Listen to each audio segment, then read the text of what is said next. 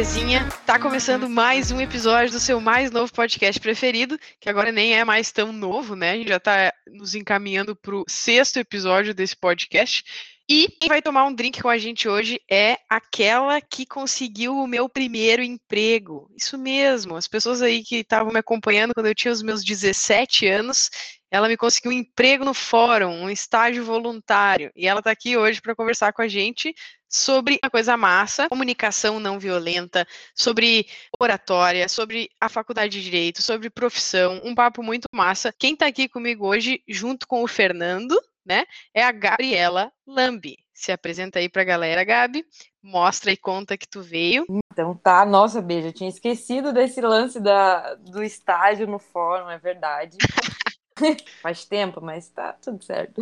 Então, eu sou a Gabi, podem me chamar de Gabi, eu acho que é, é meu nome. Dá uma possibilidades para vários apelidos, fico contente com isso, então fiquem à vontade para fazer, me chamarem da variação que fizer mais sentido. É, eu sou formada em Direito, uh, sou advogada, mas sou uma advogada não praticante, como, como eu costumo dizer. Tenho sido uma pessoa muito entusiasta na parte de comunicação, assim. Eu acho que tudo aquilo que eu não encontrei na minha vida acadêmica, na minha profissão, eu encontrei na, na parte de comunicação, porque eu percebi como faz sentido, assim, para mim e nos ambientes em que eu estou inserida, uh, pesquisar sobre isso, assim, sabe? E poder me melhorar. Então, acho que eu sou uma pessoa que tem muita consciência dos defeitos, tenho vários, mas que estou disposta a, a, me a me desafiar e através, principalmente através desse caminho aí da comunicação. E sou mãe da, da Leia também, minha cachorrinha maravilhosa. Ah, roubou o nome do Fernando aí, a gente pensou é. em ter uma cachorrinha chamada Leia. Agora já era. Sério? Se cópia, sim. É, aí acabou ganhando Fera, né? Fera ganhou. Fera. Ah, eu, eu tenho a Leia e a minha irmã mais nova tem um gatinho que é o Luke. Então é o casal ah, aí, de propósito. É. Eu já vou dar dibs, então, no, no, no Anakin, que eu quero usar o nome, então. Faz favor aí, não, não use. Tá, vou tirar da lista aqui, pode deixar. Beleza. Deixa eu fazer uma pergunta sobre essa tua introdução, Gabi. Tu falou assim, ah, tudo que a faculdade não trouxe, não te trouxe nesse sentido por, por que isso? Por que essa colocação? Olha, B, assim, desde o princípio, é, quando eu escolhi assim, a faculdade de Direito, que não foi uma escolha digo, muito consciente, né? A gente é muito novo quando a gente tem que fazer essa escolha, se sai direto do, do colégio e vai para a faculdade.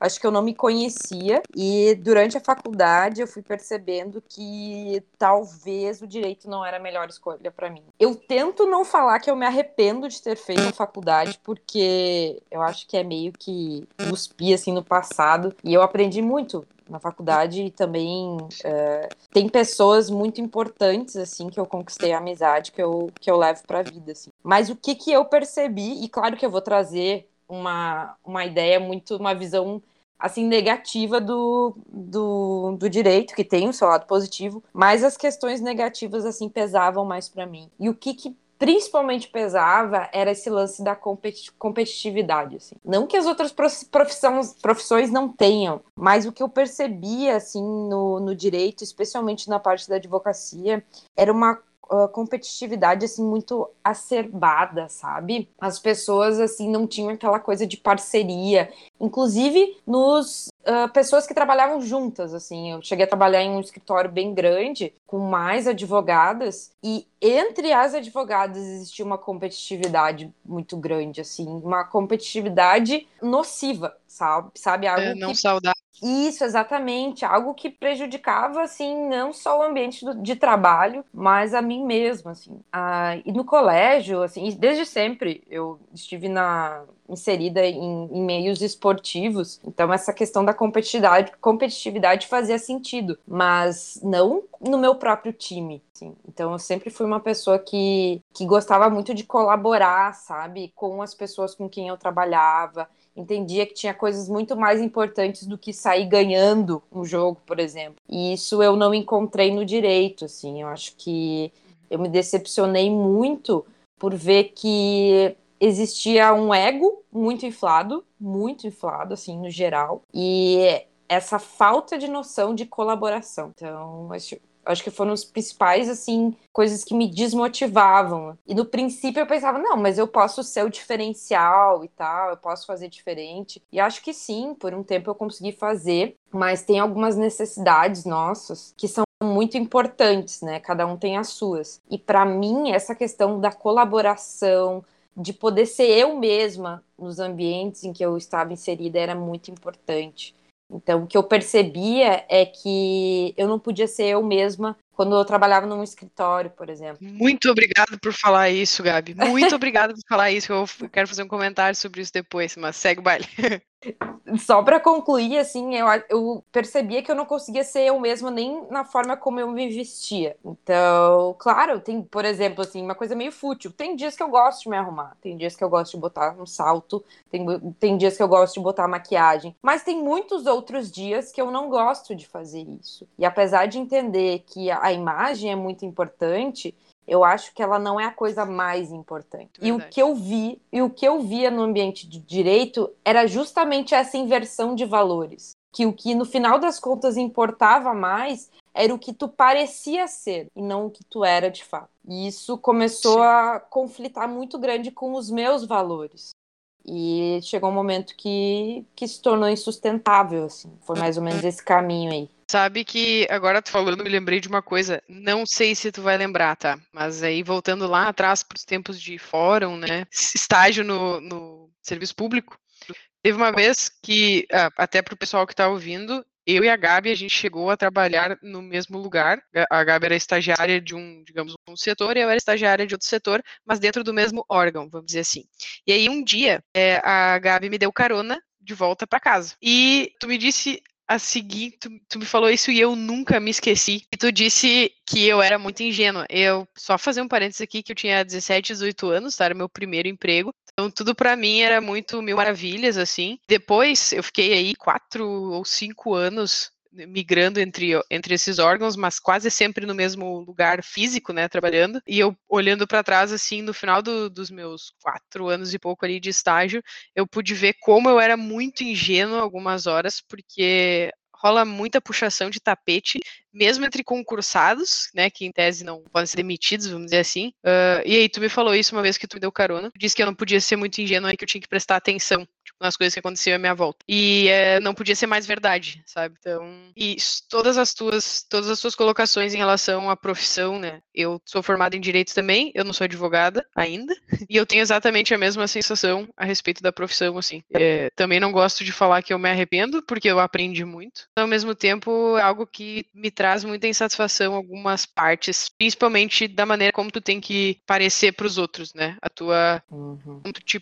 veste, como tu fala, como tu tá o teu cabelo, tudo isso é julgado no momento que tu entra na porta. É, não é só uma profissão, né? É uma profissão uh, em conjunto com a aparência, né? Isso. Porque tem a questão toda da, da, da credibilidade. Né? Isso, o profissional do direito, assim, ó, é muita pompa, eu penso, sabe? O advogado, principalmente, né? O cara fodão lá, que chega de carrão e tal. E, na verdade, no fim, não é isso que importa, né? Então eu tenho exatamente uhum. a mesma sensação, partilho da mesma opinião opinião 100%, assim.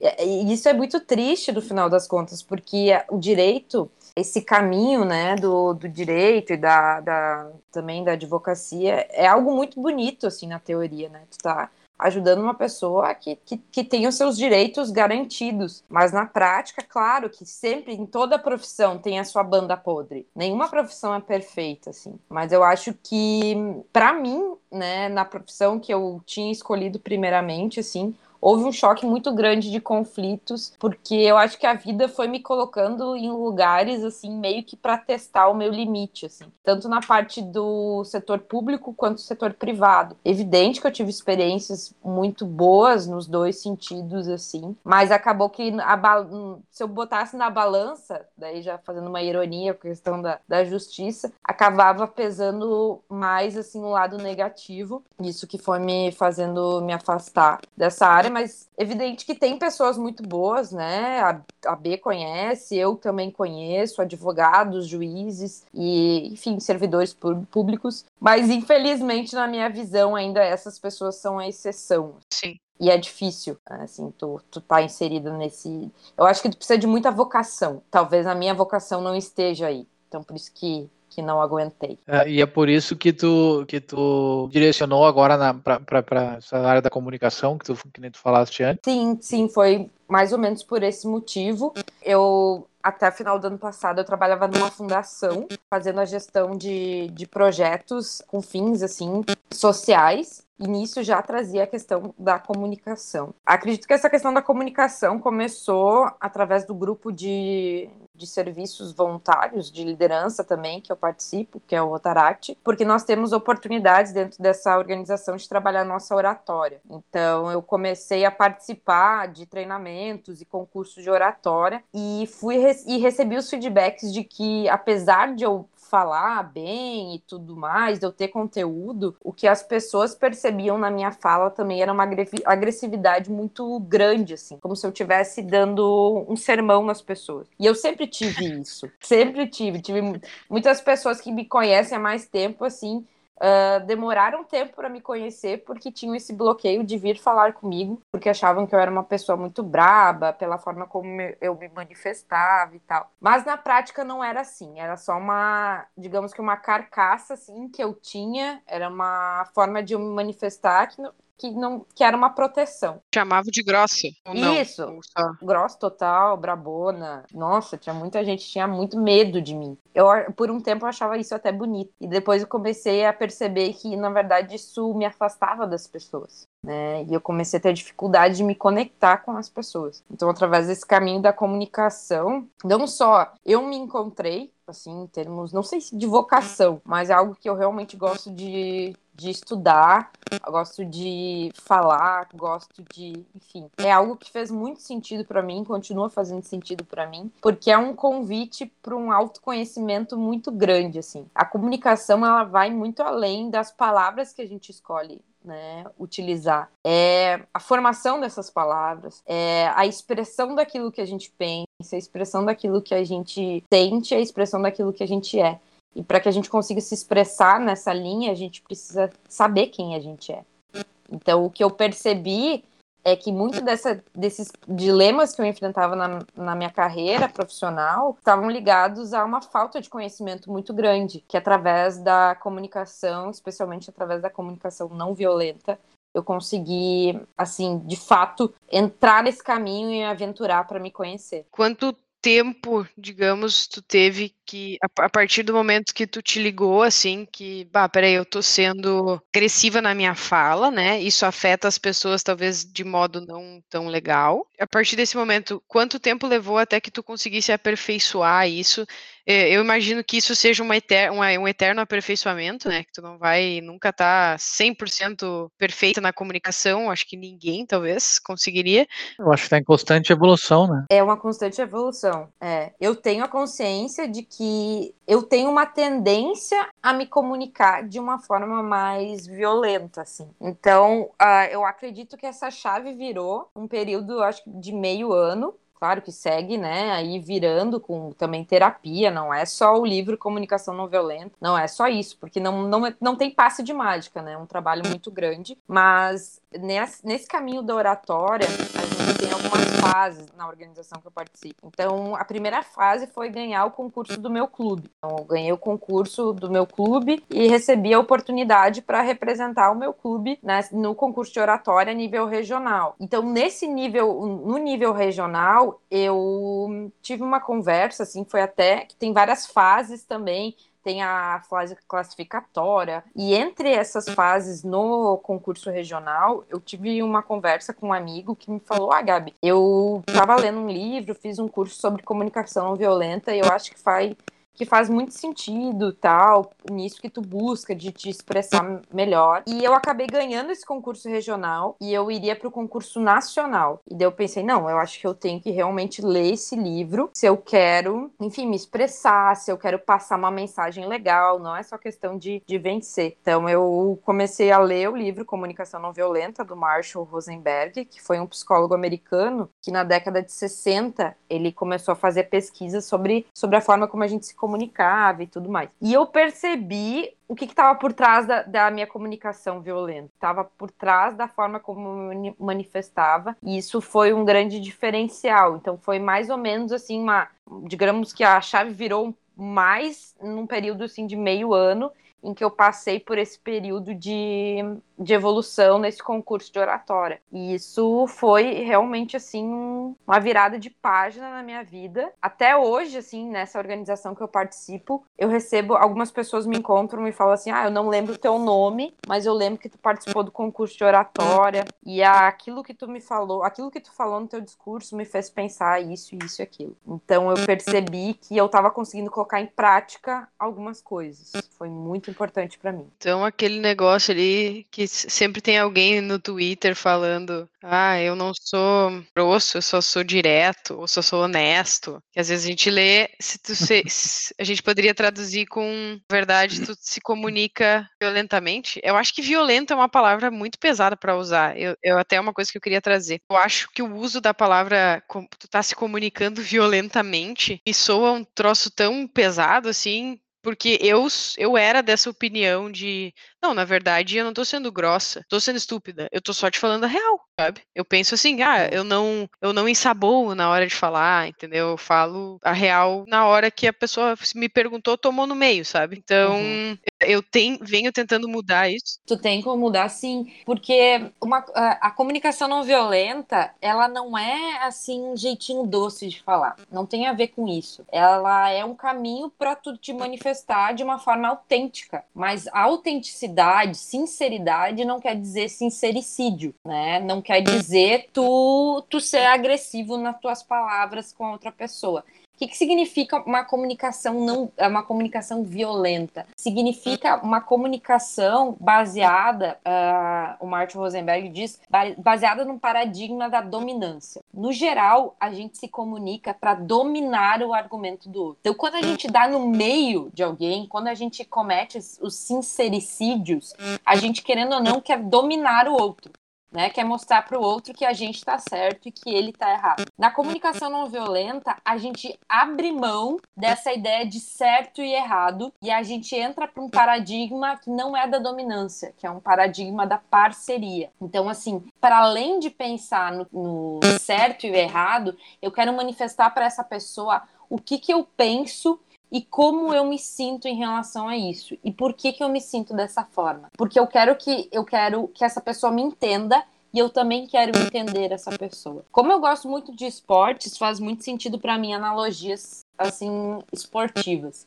E tem uma analogia do Rubem Alves que foi um dos maiores pedagogos do Brasil junto com Paulo Freire que ele diz que quando a gente entra uma conversa. Para sair uh, vencedor é como se a gente tivesse é uma ideia de debate. Então é como se a gente estivesse jogando tênis né? Para que eu saia vencendo uh, vencedora o outro precisa perder. E o que que acontece no final das contas né? Um perde outro ganha e a gente não consegue se conectar. Quando a gente entra para uma conversa uma ideia de diálogo uma ideia de eu entender o que aquela pessoa pensa e sente e aquela pessoa entender o que eu penso e o que eu sinto, é como se a gente estivesse entrando para jogar uh, frescobol. Então eu preciso saber se a outra pessoa ela bate de direita, de esquerda, se ela gosta de bolinha alta, se ela gosta de bolinha baixa, se vai mais forte, mais fraco, a distância entre nós dois e às vezes a bolinha vai cair.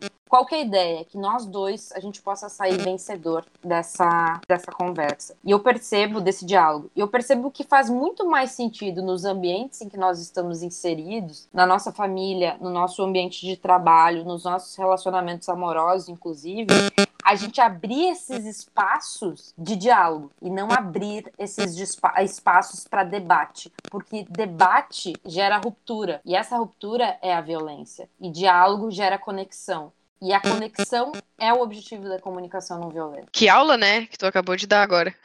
eu tô simplesmente. Sério, eu, eu, eu não sabia que isso existia. E eu fui pesquisar isso sobre comunicação não violenta depois que tu postou algumas coisas no Instagram. Eu fiquei tipo, meu, o que, que é comunicação não violenta? Porque justamente a palavra violenta, para mim, parece que, sei lá, é falar. Chamou atenção, né? É, chamou atenção e eu fui, daí fiz a minha pesquisa prévia ali, mas não, obviamente, não tão profundo quanto tu, tudo que tu falou agora. Fernando, eu sei qual é a pergunta que tu tem para fazer, então eu vou. Eu acho que ela se enquadra bem na, no momento da conversa que a gente está agora, então eu vou deixar tu fazer. Tá. A primeira pergunta, então, que eu tenho é a seguinte: como eu posso identificar que eu estou me comunicando uh, agressivamente, né? Eu acho que a melhor forma da gente identificar como a nossa se a nossa comunicação está sendo agressiva, é se a outra pessoa está conseguindo nos entender. E a gente pode fazer assim, a gente pode falar o que a gente tem para falar e perguntar, uh, disso que eu, o que que tu entendeu do que eu acabei de falar, né? Ou faz sentido isso para ti?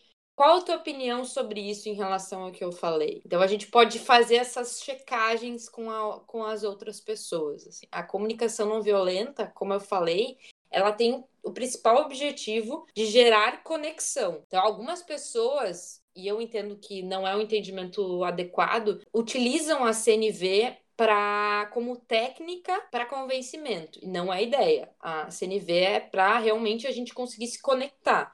Então a gente consegue se conectar com o outro quando a pessoa consegue nos entender, entender o que a gente pensa, entender o que a gente sente. Então a gente pode perguntar para outra pessoa se disso o que, ó, disso que eu acabei de falar, o que tu entendeu. Quando a gente faz é. isso, a gente começa a perceber que a palavra dita não é necessariamente a palavra ouvida. É bem interessante. Nossa, é muito verdade. Eu, tra eu trabalhava trabalho, meninas, mas estou saindo, né, numa empresa de marketing, não vou citar nomes aqui, mas é, bem o que tu falou, assim, é, é, é usado para convencimento, até é uma, é chamado de gatilho, né, um gatilho, que ativa um gatilho mental, que é hum. essa, essa parte do perguntar se faz sentido a frase até aqui, é, fez sentido o que eu falei até aqui, sabe, porque ativa um gatilho mental que a pessoa que está escutando ela vai, ter, é, é, vai estar mais tendenciosa a concordar com uma, uma pergunta ao final da conversa. Né? Então, se eu ficar sim. repetindo isso faz sentido, ela vai dizer sim. Faz sentido? Sim. Daí lá no final eu digo assim, tá, então, vai comprar comigo?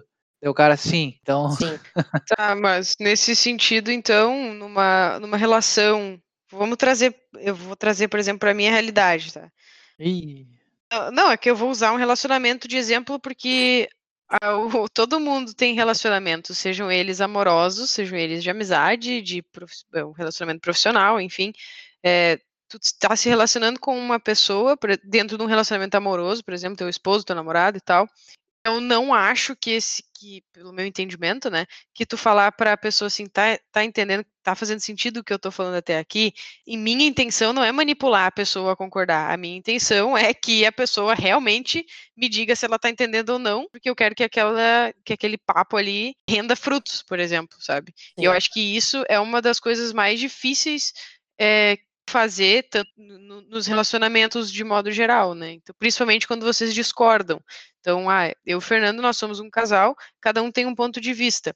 A tendência é que quando esses pontos de vista eles não andam juntos, mesmo que eles sejam diferentes, eles podem andar juntos. Mas quando a gente discorda 100% um do outro, normalmente isso vira um debate, né? É a palavra que eu usaria, que pode vir a gerar um conflito ou alguém simplesmente fala assim, não, ah, beleza, não quero mais falar, sabe? É, não que isso, não que isso seja eu e o Fernando, mas eu, eu digo deve ser assim com muitas pessoas, sabe? Então eu considero muito difícil tu conseguir identificar, é, por exemplo, ah, eu tô falando um negócio com o Fernando e, e, eu ter certeza que eu não estou sendo uh, agressiva na minha comunicação e ele não está recebendo algo agressivo, porque eu posso achar ou posso não estar sendo agressiva, mas ele está recebendo agressividade, sabe? Sim.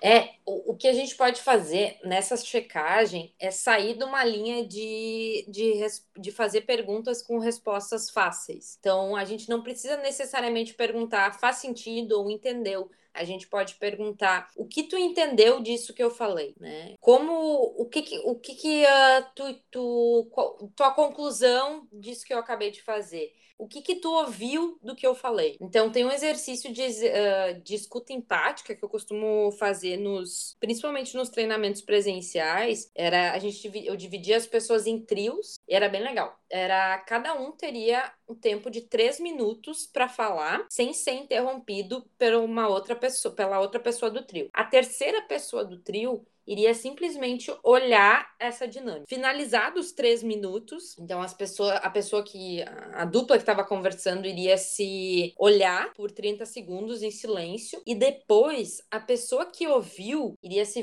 virar para a pessoa que só olhou e falar assim, olha, o que eu escutei da fulana foi isso isso e isso. Nesse exercício a gente consegue ver se aquilo que a gente disse está sendo recebido pela pessoa. E normalmente não é. Então, às vezes, a, o foco da nossa conversa era para evidenciar uma coisa tal. E, na verdade, o que a pessoa pegou foi uma coisa tal. Então, a gente consegue ver que a nossa comunicação ela não é tão clara e não e ela não é tão conectiva. É, eu, tenho uma, eu tenho uma pergunta bem, bem nesse sentido. Mas aí não seria uma, fa uma falha na, na escuta da pessoa e não no, em como eu me comunico? Eu acredito, eu acredito que, claro, existe uma questão de interpretação da pessoa que escuta, mas a gente não tem como nós, como principalmente no Rotaract, a gente fala, nós como líderes, nós somos responsáveis por ter a responsabilidade sobre aquilo que a gente fala. Então, como a gente não tem como é, fumar o, a forma como as pessoas nos escutam, a gente tem como adequar a nossa forma de comunicação. Então, como eu não tenho controle sobre como o outro recebe, só o controle naquilo que eu falo, eu tenho que investir mais energia nisso. E a comunicação não violenta, ela tem alguns componentes que a gente coloca colocando em prática, tem a tendência de que a nossa mensagem ela vai ser melhor recebida. Mas como eu falei antes, não tem uma, não é um passe de mágica, assim, né? É, existe um caminho para nossa comunicação ser mais autêntica e mais conectiva, mas não é uma receita de bolo. Assim, não quer dizer não é 100% garantido e é isso aí. Uh, eu queria fazer Sim. um comentário sobre o que a B falou dos conflitos, que eu acho que é muito importante. Outras pessoas, assim, vão atrás da comunicação não violenta porque elas querem que nos seus ambientes não existam conflitos. E é muito interessante isso porque tem um autor, ele é inglês, mas há, há mais de 30 anos ele mora no Brasil, no Rio de Janeiro, é um dos precursores da justiça restaurativa no Brasil, que é o Dominique Barter. O Instagram dele é contato Dominique, se eu não me engano. E ele fala muito que não existe perigo no conflito. Na verdade, o perigo está em a gente ter aversão ao conflito. Isso acontece muito nos nossos relacionamentos. Eu acho que principalmente os relacionamentos afetivos, assim. A gente tem medo de entrar no conflito e para isso a gente abre mão de muitas coisas. Só que é através do conflito que a gente consegue evoluir E é através do conflito que no, nosso ambiente corporativo a gente con consegue uh, inovar também. O conflito ele não deixa de ser a expressão da, diversi da diversidade do daquele casal ou daquele ambiente de trabalho. E só através da diversidade que a gente consegue realmente aprender coisas novas, que a gente consegue inovar, porque é ela que nos tira da, da zona de conforto. No final das contas, a comunicação não violenta, ela vem para nos ensinar a a gente se conectar de uma forma melhor, para que a gente juntos consiga navegar por esses conflitos. Então a ideia não é terminar com os conflitos, é aprender a lidar com eles e extrair o melhor possível. Para dar para então, eu entendi, eu posso ter esse conflito, né, mas ele não ser um conflito agressivo, ele não precisa ser uma guerra, né, entre as duas pessoas, Exatamente. pode ser um conflito que vai somar, que é algo que vai trazer para os dois um final, digamos, que é, vai beneficiar ambas as partes, né? Exatamente. Eu penso, não vou fazer uma crítica nem nada, mas eu penso que isso é muito lindo, assim, muito legal, mas que na prática deve ser tão difícil de fazer, sabe? Porque eu sei que muito, uh, muita, muitas pessoas em relacionamentos afetivos que relacionamento é basicamente feito de conflito. Sim. E, e isso é muito triste, penso eu. E, e, até no ambiente de trabalho, sabe? Pessoas que, como tu falou ali no início, que vão querer gerar um conflito para gerar uma animosidade, para tirar algo de aproveito próprio, né? desse tipo de conflito. Não sei, eu penso utopicamente assim, seria algo muito bom se todo mundo pudesse ter isso em prática, sabe? Sim. E não parecer sempre o fraco da discussão, que é a impressão que eu tenho. Eu vou tentar ser a empática, eu vou ser a fraca da discussão, a, a fraca do debate. É, porque a gente tem muito ainda essa ideia de que quando a gente se abre, né, quando a gente quer ser empático com os outros e pratica empatia, a gente associa isso com uma, uma fraqueza muito grande, né? A gente ainda associa a vulnerabilidade com fraqueza, quando é justamente o contrário, né? Normalmente as pessoas que conseguem ser vulneráveis são as pessoas mais fortes, porque elas têm, elas têm educação emocional, né? Elas têm autoconhecimento e educação emocional para isso. E é justamente as pessoas que se protegem mais, que evitam mais os conflitos, que têm essa defensiva e essa armadura mais forte, é porque por dentro elas são mais fracas, assim, entre aspas mesmo, porque elas não se conhecem. Então é muito, a gente tem que desconstruir muitas coisas e a gente tem que começar a construir também uma cultura de de, educação emocional que nos falta muito. Então, por vezes, a gente foca muito no, nas hard skills, né, que são as habilidades mais rígidas, que são formações acadêmicas, cursos e tudo mais, que são é, muito importantes, só que esquece que a base para tudo isso são as, as soft skills, as habilidades comportamentais que é justamente isso, são essas habilidades que, for, que a pandemia evidenciou que os profissionais não têm, que é empatia, adaptabilidade, flexibilidade. Não adianta eu ser a pica da galáxia em qualquer assunto se eu não consigo me inserir no ambiente de trabalho, se eu não consigo conversar com as pessoas, se eu não consigo me conectar com o meu chefe ou com o meu cliente para entender quais são as necessidades deles.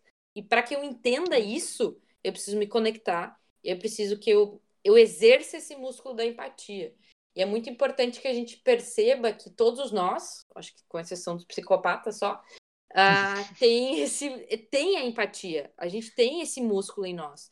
Só que a gente não vai na academia para exercer esse músculo. Sim. E como tu disse, B, é difícil pra caramba fazer isso, porque os ambientes Sim. em que nós estamos inseridos não dão os meios para que a gente faça isso, sabe? Mas não adianta, se a gente quer construir um mundo melhor, uma família melhor, um relacionamento melhor, a gente não vai conseguir fazer isso através dessas bases não sólidas, essas bases de ódio, né? Essas bases em que gerem diferença para a gente construir um mundo melhor, um relacionamentos, relacionamentos mais pacíficos, a gente precisa construir através de bases pacíficas também, ao meu ver.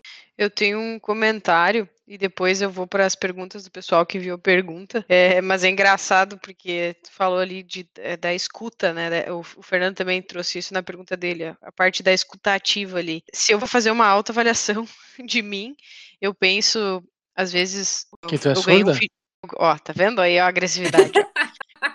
eu escuto, eu recebo um feedback, tá? E aí, nesse feedback é, vou, vou, fazer, vou colocar aqui uma situação hipotética, tá? Ah, olha só, B, eu queria te dizer que a tua comida estava muito boa, o sabor estava muito bom, estava tudo bem quentinho, mas da próxima vez que tu for fazer o frango, tenta colocar um pouco menos de sal. Uhum. E aí eu uhum. olho para a pessoa e falo assim, tá, não vou mais cozinhar também, porque não estava bom, tu não gostou, faz tu teu próprio frango, sabe? Uhum. Então, digamos assim, a pessoa pegou, me fez diversos uh, elogios, digamos, me deu um feedback de que a minha comida estava boa, de fato, mas o meu frango estava um pouco salgado demais e me deu um feedback para na próxima vez eu cuidar que o meu frango fique tão salgado, né? E eu, a única coisa que eu peguei daquele feedback foi: meu frango estava ruim, salguei demais, nada tá bom para essa pessoa, não vou mais fazer, sabe? Não é, não é só, né? Pegou um monte de coisa aí da frase. Ah, né? Mas eu, eu, eu, quis dizer que eu foquei na parte, parte negativa. Então, eu penso assim, e eu, Betina, né, minha autoavaliação, eu sou assim para quase tudo que eu recebo de feedback construtivo. Eu não vou falar feedback negativo, vou falar feedback construtivo. Às uhum. vezes as pessoas, nem sempre as pessoas vêm falar comigo, digamos, usando a comunicação não violenta. Às vezes as pessoas podem falar de modo agressivo, mas falando de modo agressivo ou de modo não agressivo, o que eu tendo a absorver é a parte construtiva barra negativa. Co coloco tudo isso na minha mente, jogo ali para dentro e fico puta uhum. e não absorvo nada da parte boa, sabe? E eu acho que olhando para mim, eu penso que outras pessoas também podem ter o mesmo sofrer do mesmo mal, sabe? Esse era meu comentário.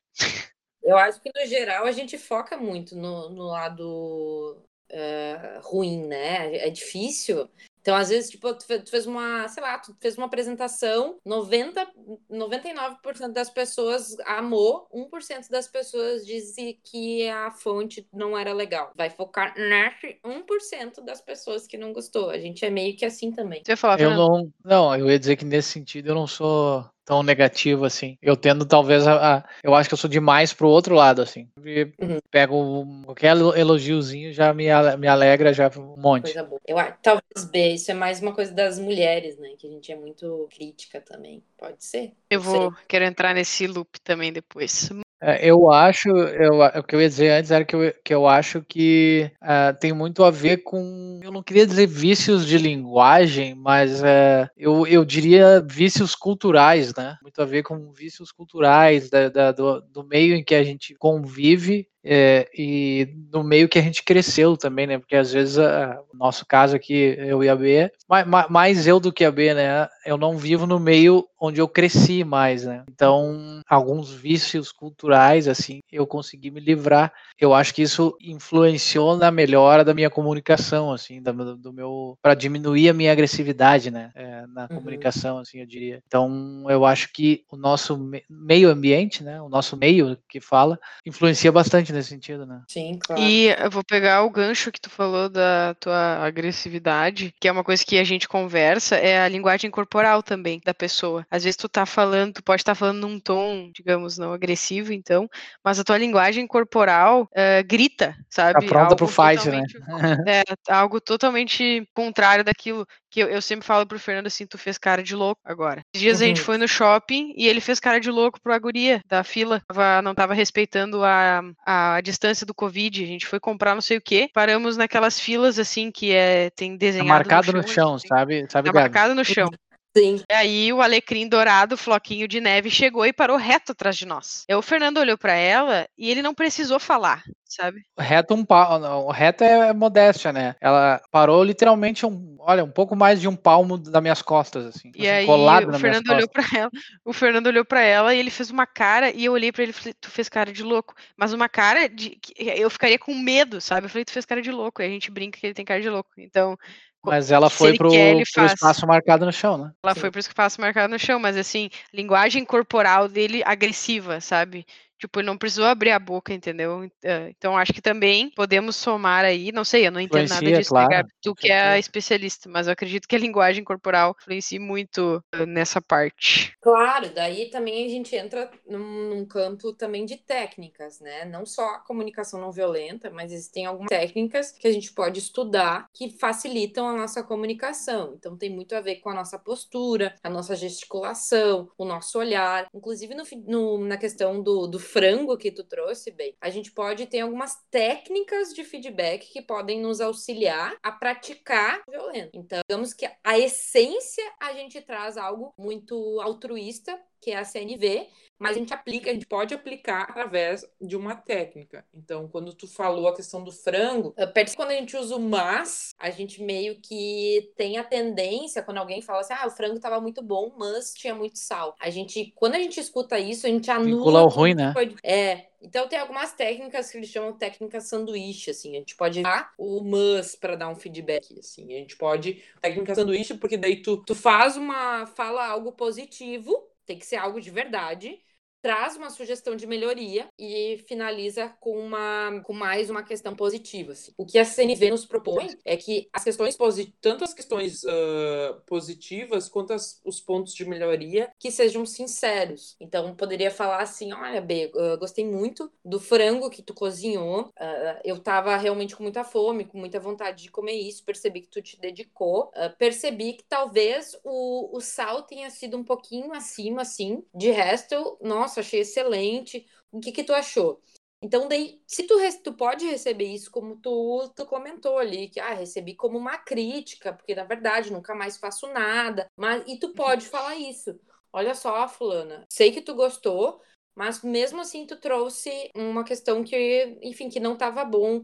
Eu percebo que toda vez que eu faço as coisas não é bom o suficiente para ti. Isso me deixa chateada e tal e tal. Então tu pode expressar essa tua indignação de uma outra forma. Ah, isso me deixa chateada porque para mim é muito importante te agradar e eu percebo que eu não tenho conseguido fazer isso. E daí outra pessoa vai, vai falar: ai, nossa, realmente eu não, não sabia que a tua intenção era me agradar, te peço desculpas se eu não fui. Se eu não considerei teus sentimentos ou essa tua intenção. E, enfim, daí a, começa a, a conversa começa a fluir não significa que ela necessariamente ela vai ser resolvida, mas é uma oportunidade Sim. das pessoas falarem o que elas pensam e o que elas sentem deixando de lado os julgamentos. Né? Isso é muito importante, assim, na CNV a gente tenta comunicar as coisas como elas realmente são. Então, o primeiro componente da CNV que o Marshall traz é justamente essa observação em vez de julgamento, porque quando a gente traz julgamento, as pessoas elas ouvem isso como uma crítica. E quando as pessoas ouvem isso como uma crítica, elas se colocam numa posição de contra-atacar aquilo que a gente está falando ou tentar nos convencer de uma outra perspectiva. Então, mais ou menos essa ideia. Perfeito, perfeita a tua colocação, Gabi. É, e muito interessante também. Na verdade, eu acho que todo mundo que está ouvindo esse podcast, que vai ouvir esse podcast, na verdade, vai ficar, vai sair daqui refletindo a fu. Eu vou abrir, gente, o quadro Pergunta dos ouvintes. E eu lancei no Instagram aí uma caixinha de perguntas. Até marquei a Gabi falando que ela ia estar aqui com a gente no, batendo um papo hoje, tomando um drink com as gurias. E eu recebi é, três questionamentos. Na verdade, assim, é, um já foi meio que respondido e o pessoal meio que engraçadinho nas perguntas. Mas aqui, ó. É, como a pergunta é muito direta, Gabi. Eu nem, inclusive, tu usou a, a, sigla CNV, tá? Porque quando essa pessoa mandou a pergunta, eu não sabia o que, que era CNV, porque ela usou o termo CNV. Eu fiquei, como assim? Mas vou anotar, né? E agora, CNV é comunicação não violenta, né? Óbvio. A pergunta da Paula, então: como usar a CNV com gente sem noção? Meu Deus. Eu acho que a melhor forma da gente usar a CNV, praticar comunicação não violenta a, com pessoas sem noção, é entendendo o nosso limite. Então, a gente não vai conseguir mudar o outro. Então, essa é a, a ideia da comunicação não violenta não é tu sair pregando por aí a doutrina da CNV. É tu te entender no final das contas. Então, tem muitas vezes que eu tô inserida numa conversa. No WhatsApp, dá um exemplo no WhatsApp, tá? Meu Deus, grupos de família. Nossa, é, parece que é os grupos do. É, é só sem noçãozice o tempo inteiro. E o que que acontece? Tem dias que eu tô com a minha energia mais baixa e que eu vejo uma coisa, eu tenho vontade de dar no meio das pessoas, né? E já começo a escrever, escrever, escrever. Com, através, praticando a CNV, eu tento segurar o meu dedinho e não aperto em enviar. Eu dou um tempo. Então eu deixo meu celular de lado, vou comer uma coisa, vou tomar um banho, vou sei lá o quê. E daí eu olho de novo aquela mensagem e eu tento ver o porquê que eu fiquei tão irritada com, a, com aquilo que a pessoa falou. Porque às vezes essa sem noçãozice dos outros diz muito mais sobre a gente do que sem o do que em relação ao outro. Muitas vezes quando a gente julga uma pessoa sem noção, é porque esse agir ou esse falar da pessoa não está levando levando em conta alguma necessidade que é muito importante da nossa. Então eu vou dar um exemplo bem assim clássico na, no rolê de pandemia. Qual que é o principal conflito que aconteceu? as pessoas, algumas pessoas entendendo que a melhor solução era isolamento vertical e outras pessoas entendendo que o melhor a melhor solução é, é isolamento horizontal. Tanto um grupo quanto o outro pode julgar ambos um outro como sem noção.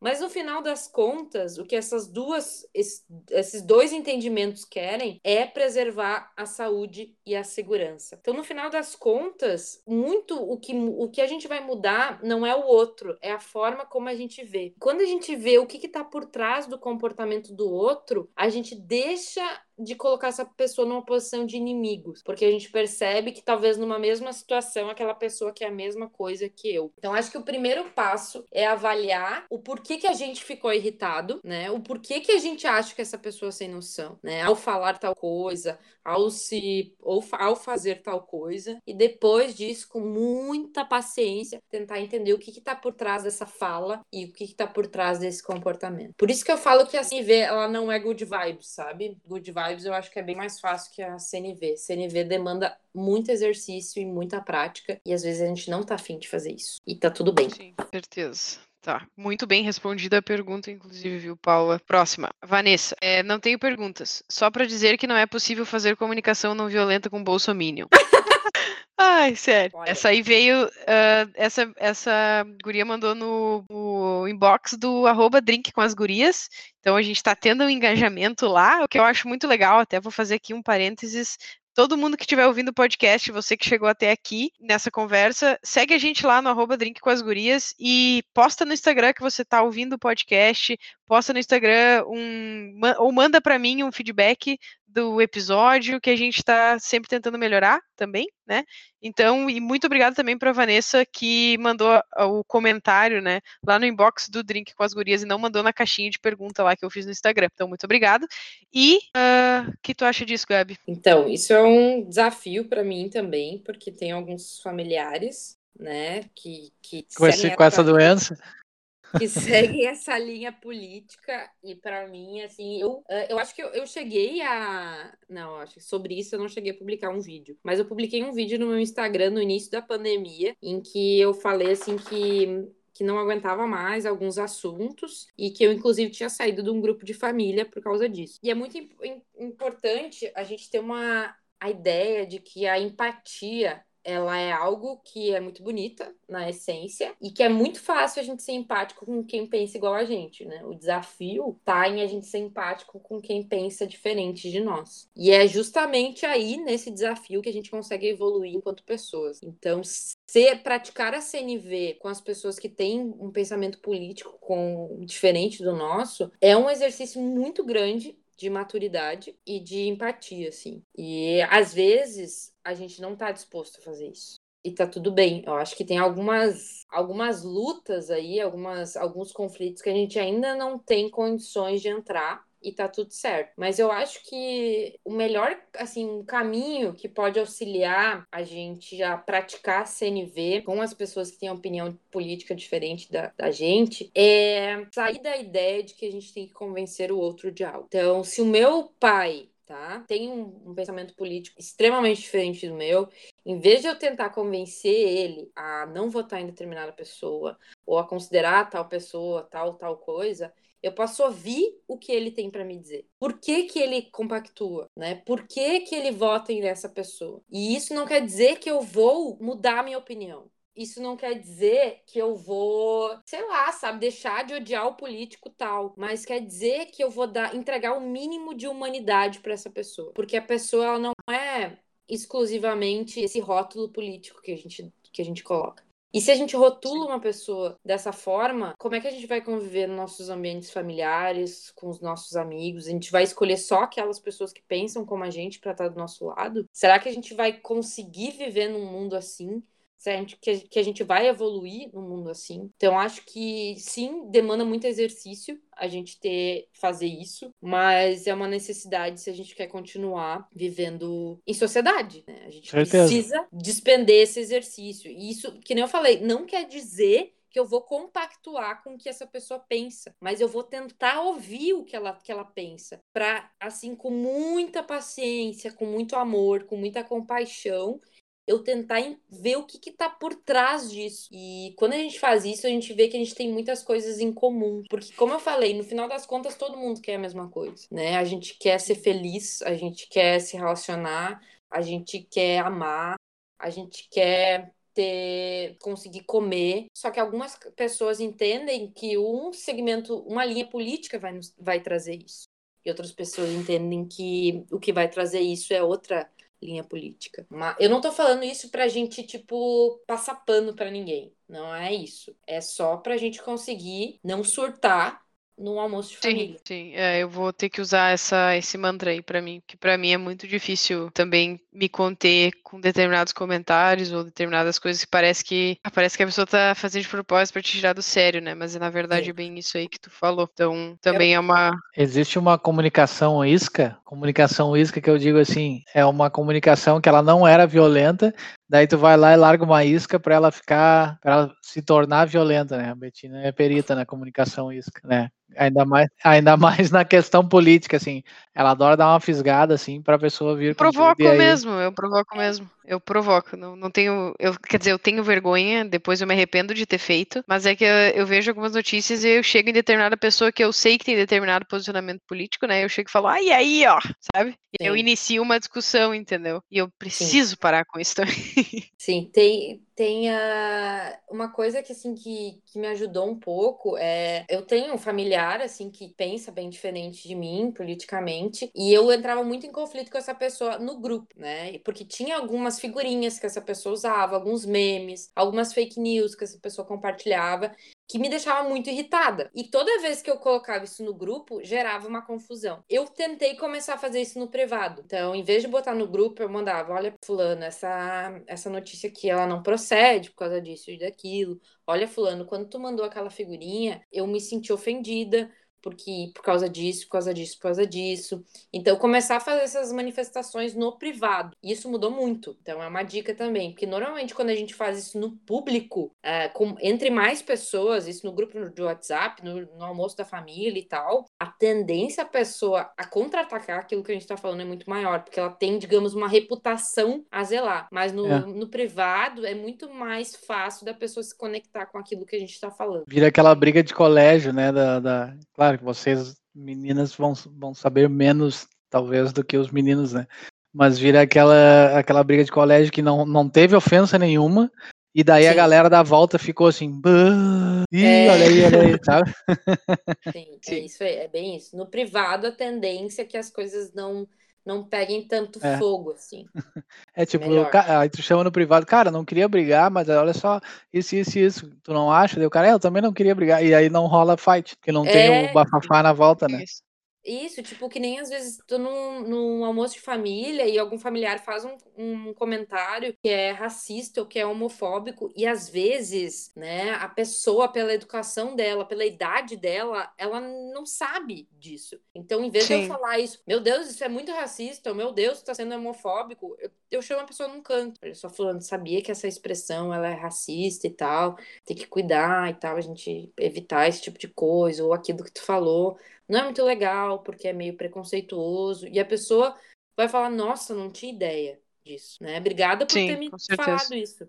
Em vez de ficar repreendendo no público, isso é uma coisa também da, que a gente aprende na, através da comunicação não violenta. As críticas, por menores que sejam, a gente sempre deve fazer no privado. E do contrário, os elogios, dentro do possível, sempre no público. Porque nós somos seres sociais, nós queremos pertencer. Então, quando tem alguém que faz alguma colocação dessa, a gente sente, a gente percebe que o nosso, essa nossa necessidade de pertencimento não está sendo atendida e a gente vai partir para a defesa ou para o ataque. Isso vai de coisas assim grandes, né? E até coisas Sim. pequenininhas, tipo assim, ah, a pessoa mandou uma imagem ali, ah, uh, pessoal, olha só, fiz essa imagem, um card para a gente postar nas nossas redes sociais. O que, que vocês acham? E, tipo, faltou uma vírgula.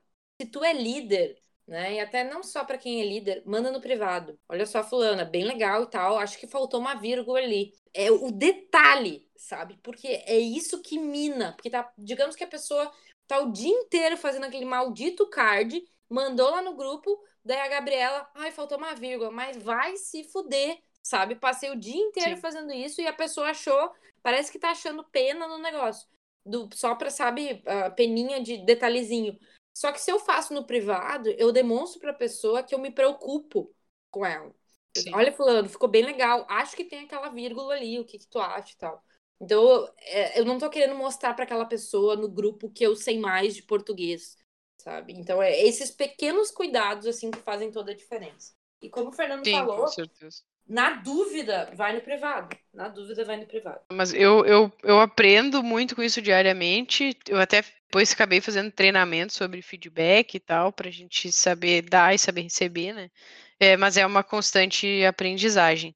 Eu vou pular, gente, agora para a terceira pergunta. A terceira pergunta meio que já foi também respondida, mas é a pergunta da Camila, minha grande brother que mora na Austrália, namora o Obi-Wan. O, o, namorado dela é a cara do Obi-Wan Kenobi. Ah, eu pensei que era o nome dele mesmo. Fiquei preocupado. Não, como, não, é, que, é, como é que é o nome do ator, velho? Não sei, mas o nome do namorado dela é Aaron. Enfim, Muito informação querido. irrelevante. Mas a, ela mandou a seguinte. A seguinte, o Fernando pediu para tirar foto com ele quando ele veio, porque ele era igual o Obi-Wan. Ela, ela mandou assim: Eu quero saber quanto tempo ela demorou para conseguir exercer isso sem ter que pensar. Caso ah, acho que tu, pra vir é um natural pra ti, né? Não, não, não tem como. Tem que pensar. Não tem. Tem que pensar. tem que pensar. E daí as pessoas, nos treinamentos que eu dou, costumam falar assim, tá, então agora quer dizer que eu tenho que pensar toda vez antes que eu vou falar e vou fazer uma coisa? Eu digo, olha, assim, né? É o ideal que a gente sempre pense antes de falar e antes de, antes de, de fazer alguma coisa quando a gente está convivendo em sociedade. Né? Porque a gente tem uma noção de responsabilidade social em relação aos locais que a gente está inserido, os contextos e tudo mais. Mas, que nem eu falei, tem dias que a gente não tá afim e tá tudo bem. Só que a gente precisa comunicar isso para as outras criaturas, porque ninguém tem bola de cristal, né? Para saber que a gente tá num dia merda e que a gente não tá afim de falar, que a gente não tá afim de fazer nada. Então, é muito importante que a gente diga isso. Olha só, gente, hoje eu não tô legal, então, é muito importante para mim que é, eu ficar em silêncio hoje. É, isso vai ser, enfim, porque eu não tô bem, eu preciso, eu tô, tô cansada, eu tô irritada. Então, se a gente puder conversar coisas, a gente puder, enfim, se vocês precisarem de mim, uh, o, que, o que puder a gente conversar amanhã, melhor só aquilo que for urgente a gente ser, ser hoje. Isso é ter responsabilidade, né? Que nem eu falei, CNV não é estar tá sempre de boas, né? Não é ser legal toda hora. É a gente ser verdadeiro. É só a gente não colocar Sim. essa obrigação no outro de ter bola de cristal para saber o que, que a gente está sentindo e o que, que a gente está, o que está sendo importante para a gente naquele momento. A gente precisa comunicar isso. É, a gente tem que, uh, na verdade, se tu pensa antes de tu falar, a tendência é que tu não seja sem noção, né? Eu e o Fernando conversamos sobre isso um pouco antes de começar o podcast. Não vou contar exatamente o que foi que aconteceu, mas recentemente eu e o Fernando fomos bem sem noção numa situação que a gente saiu com outro casal e a gente mas fez um é comentário. É não, a gente só foi sem noção, entendeu? A gente colocou uhum. eles numa situação constrangedora. Ah, que eles não precisariam estar, sabe? A gente, o, o Fernando acabou fazendo um comentário que para mim e para ele é super normal, mas para as outras pessoas não é. E aí fico, eles olharam assim com uma cara tipo, teve um momento de tela azul assim, e dos dois, sabe? E aí daí que depois conversando eu e o Fernando vimos que tipo, meu Deus, que pergunta. Não, a gente foi ver agora, né? Tempão depois. A gente foi ver agora, um tempão depois, refletindo que a gente simplesmente expôs eles, assim, constrangeu eles com um troço que não nos constrangeria, mas constrangeu. Não, e, a gente, e a gente se deu conta conversando nós dois, bah, que legal aquele dia que a gente foi e tal, né? E daí, bah, não sei o que. Daí eu repeti o que eu falei, assim, daí eu, meu Deus, foi sem emoção. Meu Deus, isso eu falei isso mesmo, sabe? Mas é que não foi por mal. E aí é aquela coisa de tu não pensar naquilo, tipo, como é que essa é. pessoa vai receber essa informação que eu vou falar, sabe? Então, é bah, muito importante exercitar isso. Eu vou tentar levar isso eh, sempre que eu me lembrar de fazer, porque eu acho muito importante. Eu, e eu acho que a gente pode reconhecer também, né, B? Então, eu, no, no meu antigo relacionamento amoroso, eu eu às vezes era muito ríspida, eu falava uma coisa muito sem noção e percebia isso depois que saía da minha boca. E eu falava assim, né, pra pessoa, bah, eu acho que eu fui, fui grosseira, né, agora, ou bah, isso que eu falei foi muito no... sem noção, né. Então tu pode reconhecer isso também, tá tudo Sim. certo, às vezes até isso gera um espaço pra gente descontrair e tal, rir. Então tá tudo bem. O, o, Fernando é um cara que faz isso também, às vezes. Ele fala uma coisa, ele vira para mim e fala, fui grosso? Eu digo, ou sim ou não, sabe? Às vezes ele falou, putz, pode ter saído errado. Ele chega para mim e fala assim, ah, fui grosso agora. Ou ele chega para mim e fala, ah, eu não fui grosso naquela ocasião, né? É para ter aquela afirmação de como é que saiu, né? E meu pai diz que eu falo o que eu quero e tu entende o que tu quer, né? Então, é, vezes... e uma coisa que, uma regrinha que eu, que eu tenho praticado, assim, uh então, ainda. É Camila, né? Eu ainda não cheguei nessa, nessa fase de, de evolução aí para que seja automático. Não sei se um dia a gente consegue chegar aí. Só talvez chegando numa iluminação budística, algo do, tipo, do tipo, mas real que eu não sei se existe. Eu dou uma, um, um tempo, assim, dou 10 minutos. Inclusive, praticava muito isso com o meu antigo relacionamento e evitava muitas brigas. Então, às vezes, ficava muito irritada com uma coisa e da pessoa queria seguir na conversa, e eu falava, olha, se eu seguir na conversa, eu vou, a gente vai brigar. Então, assim, me dá 10 minutos. E deu pedir, sabe, tempo, assim, no jogo, me dá 10 minutos. E, é claro que a outra pessoa tem que ser, tem que ter uma noção para respeitar isso, né? Tu pode dizer também por que tu quer. E meu Deus, como isso evita, evitou muitas brigas desnecessárias, assim, esses 10 minutos. Porque nesses 10 minutos eu refleti, assim, por que eu tô irritada? Né? O que, que realmente aconteceu? Né? Será que Sim. o que realmente aconteceu está alinhado com o que eu estou interpretando? Uh, como é que eu estou me sentindo e por que, que eu estou me sentindo dessa forma? Então, essa investigação interna, para mim, ainda demanda tempo, mas eu acho que isso é um caminho também de autoconhecimento como a gente está sempre evoluindo, a gente está sempre precisando se conhecer. Então, que nem eu disse, não Sim. sei se vai ter algum momento que vai ser automático isso. Sim, com certeza. Gabi, eu tenho. A gente tem. Eu tento sempre me organizar para fazer um episódio de no máximo uma hora e eu sempre me passo nos episódios porque o papo flui muito bem. E então eu tenho mais, mais uma pergunta de fazer, e aí a gente encerra e de, promete ou não promete uma parte 2, porque eu teria muitas outras perguntas para fazer, na verdade.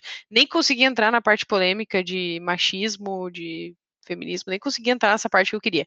Mas vou te fazer uma pergunta. Tu acha que a comunicação violenta, então uma comunicação agressiva, ela é mais, ela ocorre mais com homens comunicadores ou não? Ou tu acha que não tem nada a ver? Olha, B, a comunicação, a gente consegue praticar a CNV quando a gente tem educação emocional. Então, partindo dessa premissa, eu acho que é mais desafiador para os homens, porque as mulheres elas têm mais contato com as suas emoções, no geral, claro, e os homens de, pela nossa cultura, tem uma tendência a serem eh, impedidos de terem esse contato com os seus sentimentos e com as suas emoções, porque isso ainda é muito associado com uma masculinidade frágil, né?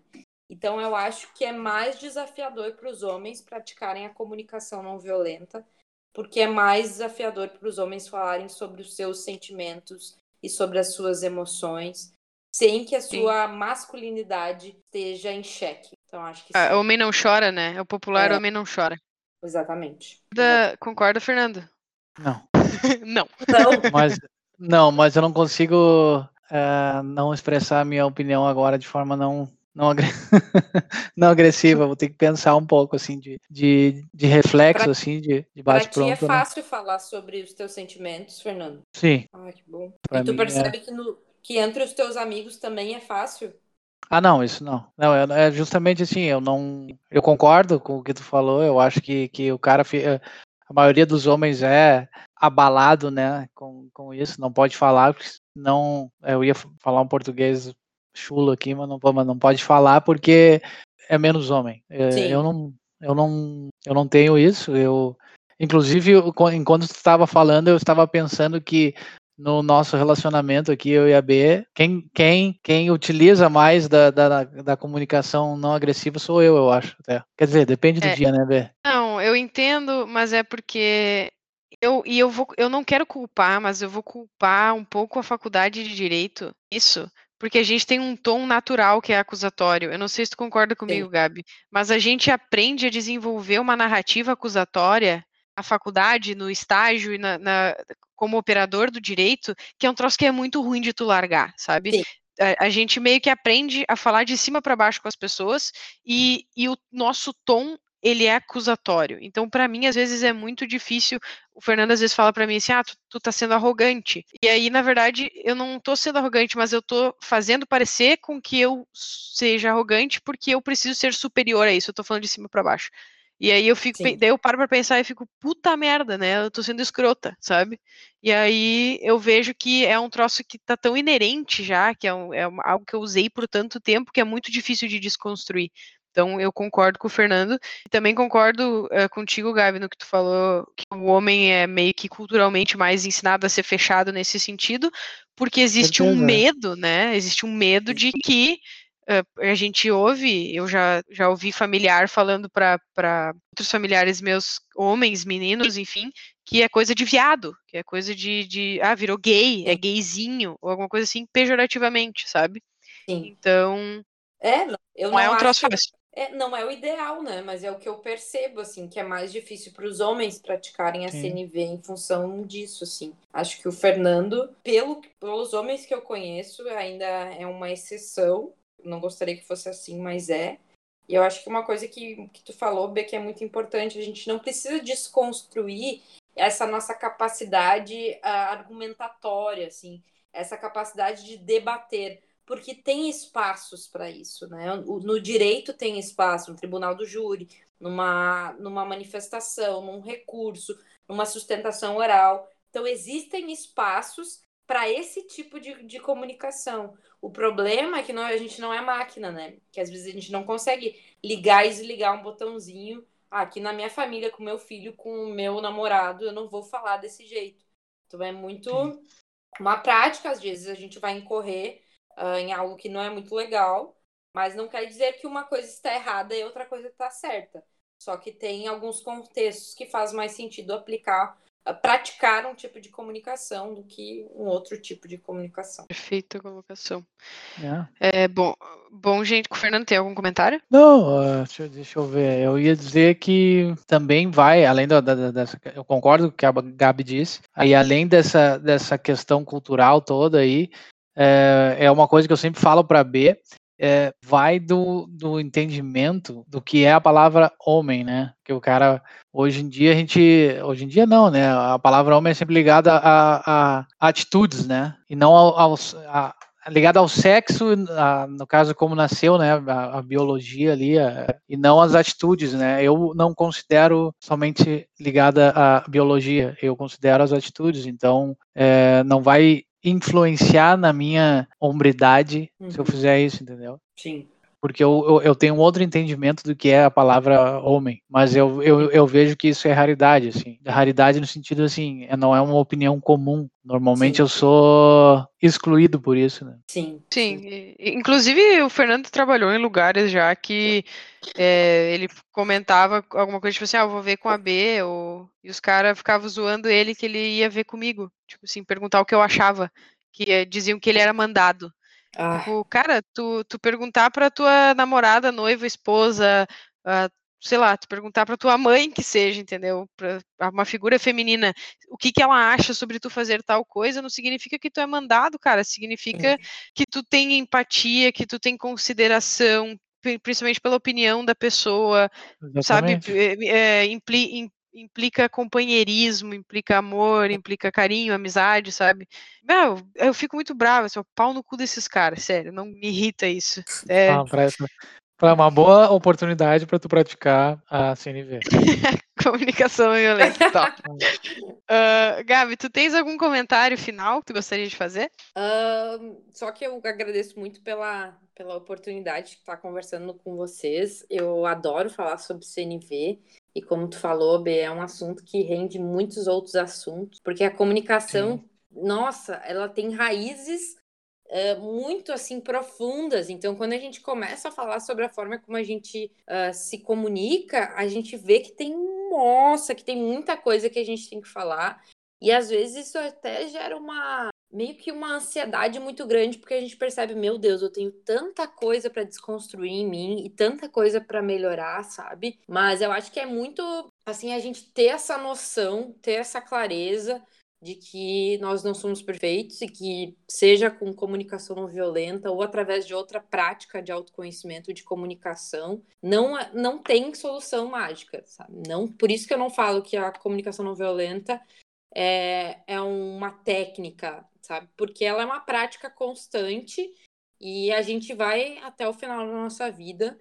Se a gente tiver a sorte de ter uma vida que vale a pena ser vivida, a gente vai ter até o final dela a convites para se tornar uma pessoa melhor. Perfeito. Não podia encerrar com uma colocação melhor. Inclusive vai ser bem difícil frase... para mim é, eu que eu ia falar agora, vai ser muito difícil. vai ser difícil para mim fazer o quote do, do post no Instagram, porque o episódio foi basicamente só frases e colocações muito bem feitas. É. Impacto, é. Feliz tenham gostado. Sim, então, muito bom papo. Poderíamos marcar um, um AV2 aí. É, eu até ia falar, a gente nem pegou ali a parte que eu queria falar. Do... É, tem bastante ramificações, né? Que nem, que nem a Gabi falou agora há pouco. Uh, inicia numa coisa e, e, abre um leque de, de outros assuntos, né? Sim. E tem vários contextos também, né? Eu gosto, é. eu tenho bastante treinamentos, participei de muitas assim, qualificações para praticar CNV e dar treinamento, principalmente em, em ambientes corporativos. Mas eu gosto muito de falar sobre comunicação não violenta para relacionamentos amorosos. Inclusive, eu fiz dois treinamentos com casais de amigos, uh, com dois grupos assim, uh, que eu intitulei como Pelo Fim da DR, como fim da, das discussões de relacionamento. E é algo que eu gostaria realmente de, de assim, me aprimorar e abrir Nossa. oportunidades para dar outros treinamentos, outros workshops de como a gente pode ter relacionamentos mais saudáveis, criando espaços para diálogos e não espaços para discussões, sabe? Então, se vocês curtirem essa ideia e, enfim, acharem legal, eu estou tentando fazer mais publicações nas minhas redes sociais. Com certeza. E curto aí essa parte. Beleza, até vi também o teu post ali do biscoito feedback, que é extremamente uhum. real. Inclusive, pessoal, agora no nosso encerramento a gente faz aí o merchan. Então, agradeço todo mundo que acompanhou o podcast até aqui. A gente se passou valendo aí no horário e no tempo do podcast, mas foi por uma boa causa. Então, para quem ouviu até aqui, é, fica o meu muito obrigado. Para quem não ouviu, fiquem sabendo que eu consigo ver quem dá play e não termina o podcast, tá? Então, assim, acho bom vocês darem play e terminar. E é, muito obrigado, pessoal. Muito obrigado, Gabi, por ter se disposto aí a bater esse papo com a gente, tomar um drink com a galera. Quem esteve comigo hoje foi o arroba Nando Wolf. Eu sou arroba Eu. Betina, pode crer. O nosso Instagram é arroba drink com as gurias. Posta lá, compartilha, dá aquela moral aí pra gente. E a convidada da semana diz aí o teu arroba, Gabi. A Gabi fez um post muito massa agora sobre biscoiteiros. E estão lá, deixa teu arroba aí, Gabi, e muito obrigado. Meu Insta é arroba Gabriela e essa semana tenho feito umas postagens sobre como a gente pode praticar feedbacks de reconhecimento, e estou tentando fazer isso de uma forma mais irreverente. Então, se a galera aí puder me dar feedback se, se eu estou no caminho certo ou se eu posso seguir outro, adoraria. É, beleza. Valeu, Gabi. Valeu, pessoal.